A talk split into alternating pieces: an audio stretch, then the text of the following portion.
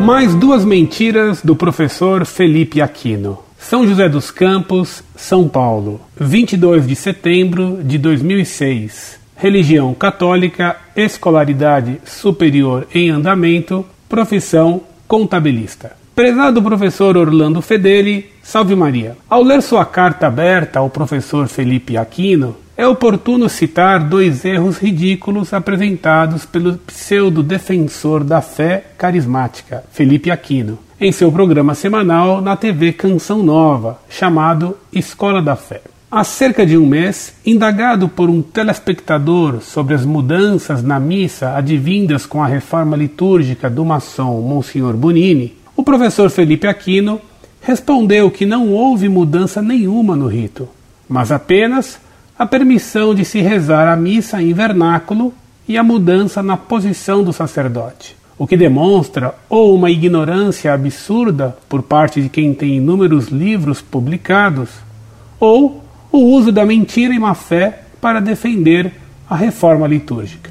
Ontem, dia 21 de setembro, novamente no Programeco, o professor Felipe Aquino, destilando sua formação modernista, afirmou que o Pentateuco foi escrito por sabe lá quem, e que a crença de que teria sido escrito por Moisés é algo do longínquo século XVIII.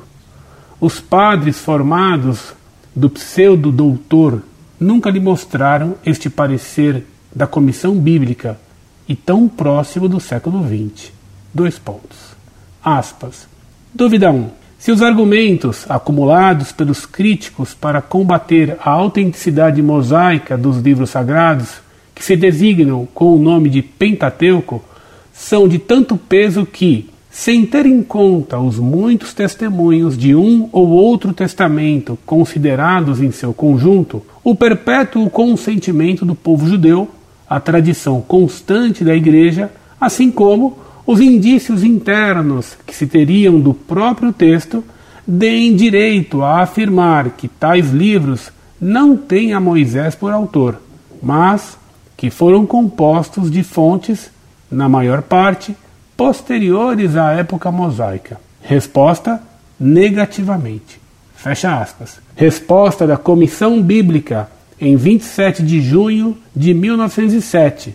Conferir Denzinger, 1996. Ultim omnibus glorificetur Deus. Muito prezado, salve Maria. Esse professor carismático tem de fato o dom das duas línguas, como a serpente. Ele foge da luta quando é pego em flagrante delito de deturpação dos fatos e depois recomeça logo sua pregação de heresias, como é o caso do Pentateuco que você cita. Incorde Jesus Semper, Orlando Fedeli.